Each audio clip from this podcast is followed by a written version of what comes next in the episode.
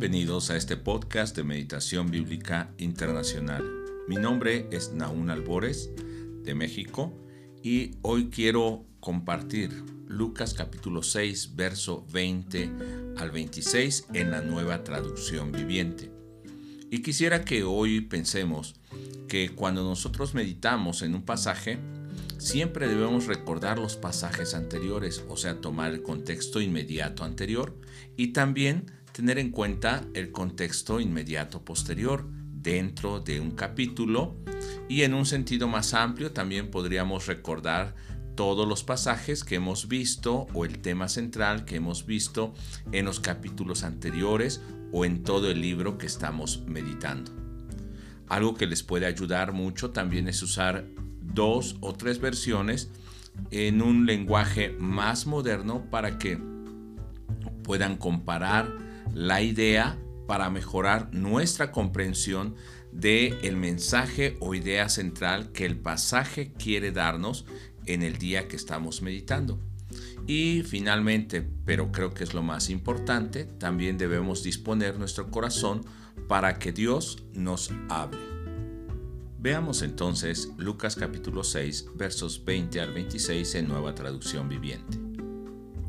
Entonces Jesús se volvió hacia sus discípulos y les dijo, Dios los bendice a ustedes que son pobres, porque el reino de Dios les pertenece. Dios los bendice a ustedes que ahora tienen hambre, porque serán saciados. Dios los bendice a ustedes que ahora lloran, porque a su debido tiempo reirán. ¿Qué bendiciones les esperan cuando la gente los odie y los excluya, cuando se burlen de ustedes y los maldigan, como si fueran gente maligna, porque siguen al Hijo del Hombre. Cuando les suceda eso, pónganse contentos. Sí, salten de alegría, porque les espera una gran recompensa en el cielo. Y recuerden que los antepasados de ellos trataron a los antiguos profetas de la misma manera. ¿Qué aflicción les espera a ustedes los que son ricos? Porque su única felicidad está aquí y ahora. ¿Qué aflicción les espera a ustedes, los que ahora están gordos y prósperos, porque tienen un horrible tiempo de hambre por delante? ¿Qué aflicción les espera a ustedes, los que ahora se ríen, porque su risa se convertirá en luto y dolor? ¿Qué aflicción les espera a ustedes, los que son elogiados por las multitudes, porque sus antepasados también elogiaron a los falsos profetas. Tomemos primero el contexto dentro del capítulo. Jesús se había presentado como el reposo esperado por Israel por medio de sanidades y obras efectuadas en el día de reposo, de descanso. De esa manera mostraba ese cumplimiento. También Jesús se toma tiempo de calidad para pasar en comunión con su Padre y para tomar una decisión importante, cómo escoger a los discípulos que continuarán extendiendo la enseñanza del reino de Dios, o sea, el Evangelio, el mensaje y la predicación de Jesucristo. Pero lo más relevante de los versos ah, anteriores o del capítulo viene para nuestro nuestra meditación del día de hoy en los versos 17 al 19, que dice que la gente le rodeaba y le seguía desde lugares muy distantes como Tiro y Sidón, así como de toda la provincia de Judea y de la capital que es Jerusalén. Si bien habían llegado para oírle, mayormente vemos que era para recibir sanidad y liberación de espíritus inmundos. Así que la mayor parte buscaba un bien de Jesús, un bien material o físico. Por lo que la enseñanza, conocida como el Sermón del Monte, donde Jesús va a enseñar qué es una persona dichosa o feliz, bendecida o bienaventurada, lo hace dentro de este contexto. A esta gente que le seguía y principalmente a sus discípulos que había elegido, los confronta con el Evangelio del Reino, la realidad que enfrentarán, pero también la dicha de pertenecer al reino y seguir al Hijo del Hombre, a Jesús, contra los pensamientos de las personas ricas o prósperas sin necesidad en este mundo, pero que no son dichosos, no son bendecidos ni bienaventurados. Entonces, nosotros podemos ver del capítulo 6, verso 20 al 23, una división.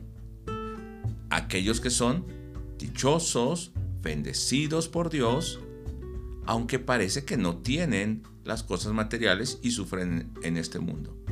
Y del verso 24 al 26 vemos aquellos que piensan que tienen todo y son alabados por la gente, pero que realmente tendrán aflicción. No son dichosos, no son bienaventurados y no son bendecidos de Dios porque no pertenecen al reino de Dios. Del verso 20 al 23 vemos entonces a los bienaventurados porque aunque son pobres, pertenecen al reino de Dios, podrán padecer hambre, ser odiados o llorar, ser perseguidos, pero en su tiempo tendrán la recompensa de Dios. Y ya la tienen, porque están siguiendo al Hijo del Hombre. Por eso deben saltar como de alegría, sabiendo que su recompensa no es terrenal ni temporal, sino que esta recompensa está en los cielos. En resumen, podemos decir que una persona dichosa o bendecida por Dios no es quien tiene todo en este mundo, sino quien sigue a Jesús y pertenece al reino de Dios. ¿Te consideras una persona bendecida por Dios o sigues buscando las cosas de este mundo? Por otro lado, como decíamos, del verso 24 al 26 está en contraposición. Encontramos a los que piensan ser felices en este mundo porque no les falta nada material. Ríen, se gozan, se enaltecen, se enorgullecen sobre los demás. Son alabados y reconocidos como grandes. Puede ser eh, en el mundo secular o aún en el mundo religioso. Pero no siguen al Hijo del Hombre. No siguen a Jesús. Entonces no pertenecen al reino de Dios. Entonces no son bendecidos por Dios.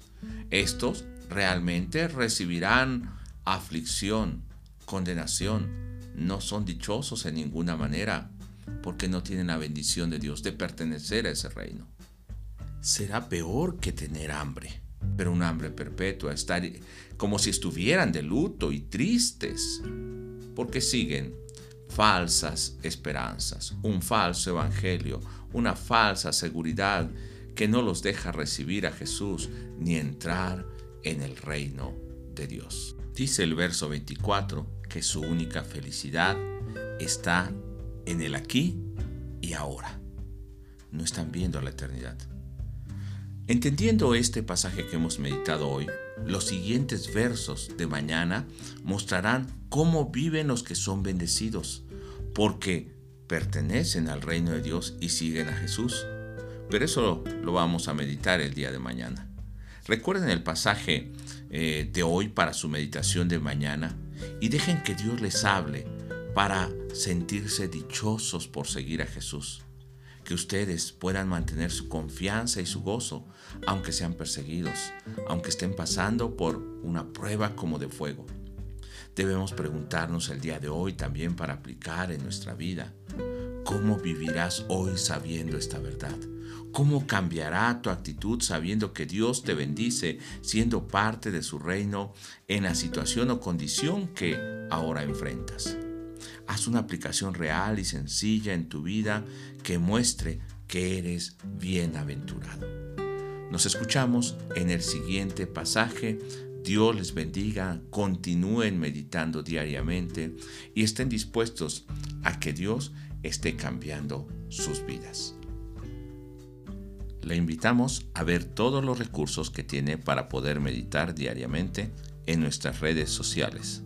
www.meditacionbiblica.com Instagram Meditación Bíblica YouTube Meditación Bíblica Internacional Facebook Ministerio de Meditación Bíblica Oramos a Dios que estos recursos les sean de ayuda en su edificación espiritual.